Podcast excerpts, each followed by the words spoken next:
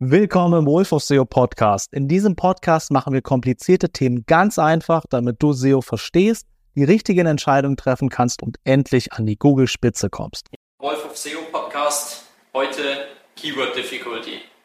Nils, wir haben es in der letzten Episode kurz angesprochen, aber was ist überhaupt Keyword Difficulty? Ja, Keyword Difficulty ist eine Metrik, die Tools nutzen, um dir eine einfachen Zahl, also von 0 bis 100, darzustellen, wie schwer ist es für ein Keyword bei Google zu ranken. Heißt, wie viel Konkurrenz ist quasi da. Je mehr, desto mehr Aufwand ist möglich und desto unrealistischer ist es, dass du rankst. Stell dir vor, du bist ein kleiner Fisch in einem großen Teich und du versuchst gegen die Haie anzukommen. Äh, relativ unwahrscheinlich. Die machen ihren Mund auf und du bist weg. So ist es, wenn du mit einer schwachen Seite versuchst, ein sehr stark umkämpftes Keyword zu ranken. Okay, und wie, wie finde ich jetzt die, die Keyword Difficulty heraus? Ja, also es gibt mehrere Tools. Also jedes SEO-Tool zeigt dir eigentlich so einen Wert an. Aber das heißt auch, dass jedes Tool so seinen eigenen Brei kocht und es halt anders kalkuliert. Denn es gibt jetzt nicht eine Angabe von Google, die sagt, wie umkämpft es ist, sondern das Tool versucht es für dich einzuschätzen, da diese Tools auch ganz viele Beginner eben nutzen und es möglichst einfach haben wollen einzuschätzen, kann ich für das Keyword ranken oder nicht. Deswegen ähm, liegt darin auch das Problem. Es gibt keine wirkliche festgesetzte Art und Weise, das zu berechnen. Beispielsweise schauen wir uns mal drei Tools an. Ahrefs, SEMrush, Ubersuggest. So sind so, Ahrefs und SEMrush sind die Marktführer und Ubersuggest ist so Preis-Leistung relativ günstig. Mhm. Nutzen viele, ist von einem berühmten internationalen SEO Neil Patel. Und ähm, wenn wir uns das jetzt mal anschauen, für drei Keywords zum Beispiel, Restaurant Berlin hat bei Ahrefs eine 16 in der Keyword Difficulty, 16 von 100, bei SEMrush eine 43 und bei Ubersuggest eine 47. Schon mal relativ weite Unterschiede.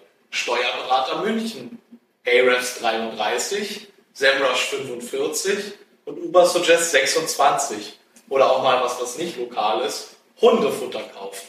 Ahrefs 13, SEMrush 37, Ubersuggest 41. Also völlig unterschiedliche Zahlen.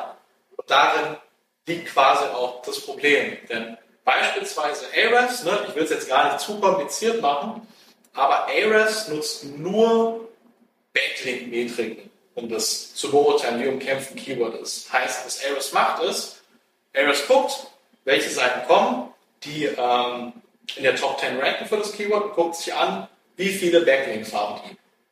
So, das ist jetzt halt aber relativ einseitig. Denn wenn dann Amazon rankt, Amazon ist eine der stärksten Seiten der Welt, aber Amazon ist gigantisch groß. So diese eine Produktseite, da irgendwo hat nicht sonderlich viele Backlinks. Trotzdem würde das ja entweder sehr hoch oder sehr niedrig in die, also das würde die Gewichtung total verfälschen.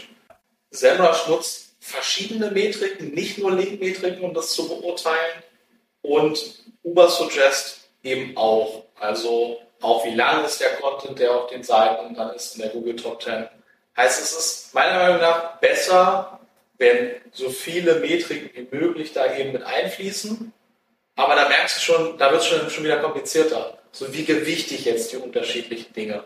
Also es kann keinen genauen Wert dafür geben. Deswegen sollte ich mich auf keinen Fall nur auf diese Zahl verlassen. Okay, und wie, wie kann ich es dann am besten einschätzen? Ja, also eine grundlegende Richtung kann dir die Keyword Difficulty schon geben. Wenn da jetzt eine 80 steht, dann ist es tendenziell wahrscheinlich schon sehr kompetitiv. Wenn da eine 0 steht, dann ist es vielleicht doch auch etwas einfacher. Aber ne, wir haben jetzt viele Beispiele gehabt, die so mittig waren. Ja. So, das könnte dann eine 60 sein, könnte auch eine 20 sein. Äh, wenn ich jetzt das wirklich genau kalkulieren könnte. Ähm, Best Practice ist, ich sollte mir anschauen, wenn ich jetzt mein, mein SEO-Tool verwende, wie viele Backlinks sind genau ähm, auf den Seiten in der Top 10. Weil das Tückische hier ist jetzt, manchmal eine Startseite. Eine Startseite hat immer total viele Backlinks. Aber eine Unterseite nicht unbedingt. Ich sollte mir auch anschauen, rein thematisch. Ähm, Wir hatten jetzt in der letzten Shop-Analyse auch ein Beispiel für, als wir uns ESN angeschaut haben. ESN äh, rankt für Proteinpulver relativ gut. Und direkt unter ESN ist DM. Also wer hat jetzt mehr Themenrelevanz für Nahrungsergänzungsmittel? DM oder ESN? Natürlich ESN. DM, DM ist die stärkere Seite. Ja. Das heißt, ich sollte mir anschauen, ranken da wirklich Seiten, die ihren Themenschwerpunkt auf genau dem haben. Oder ist es jetzt äh, eine Wanderseite, die sich mit äh, Beitrag über Boxen schreibt? So, die, selbst wenn die Wanderseite stark ist, kann ich die, wenn ich eine Boxenseite habe, blödes Beispiel jetzt, aber kann ich die wahrscheinlich outranken. Und das einfachste wahrscheinlich ist die Contentmenge. Wenn ich jetzt dort zehn Seiten habe, einfach mal sporadisch reinklicken, ganz runter scrollen, wie lang sind deren SEO-Texte. Wenn ich zwar eine starke Seite habe, aber die hat fast keinen Text drauf, dann ist sie nicht gut darauf optimiert. Wenn ich jetzt zehn starke Seiten dort habe und die haben irgendwie 2000 Wörter SEO-Text, ganz schlechte Karten. Wenn aber die meisten Seiten keinen oder sehr wenig Text drauf haben, dann kann ich das wahrscheinlich schaffen. Und worauf ich auch noch achten sollte, ist, habe ich eine klare Suchintention oder nicht? Denn ich gebe dir ein Beispiel, wenn ich jetzt SEO-Manager eingebe, das könnte jemand sein, der nach einem Job sucht, da könnten Jobportale sein. Das könnte jetzt jemand sein, der äh, eigentlich nach einer Agentur sucht und dann kommen irgendwie Agenturen oder Freelancer. Und ähm, es könnte auch jemand sein, der sich jetzt über, okay, was macht man da in dem Job, wie ist das Gehalt, so über diese Dinge halt informiert. Und wenn ich total viele unterschiedliche Arten von Seiten da haben, dann ist es auch schwieriger. Heißt, wenn Google selber gar nicht genau weiß, was Google da anzeigen soll, dann äh, sind, stehen die Sterne noch schlechter. Ein anderes Beispiel ist auch Hyaluronsäure. So. Du könntest jetzt denken, okay, ich habe dieses Produkt in meinem Beauty Shop, perfekt. Aber Hyaluronsäure ging mal richtig durch die Medien, heißt, die Leute fragen sich, oh Gott, funktioniert das? Ist es gefährlich? Da ranken teilweise Produkte, dann ranken da irgendwelche großen Infoartikel, dann rankt da die Apothekenauskunft und Zeitschrift und sonst was. Heißt, wenn ich eine gemischte Suchintention habe, ist es tendenziell auch härter. Wenn ich eine glasklare habe, dann habe ich die besten Karten. Mal noch ein anderes Beispiel.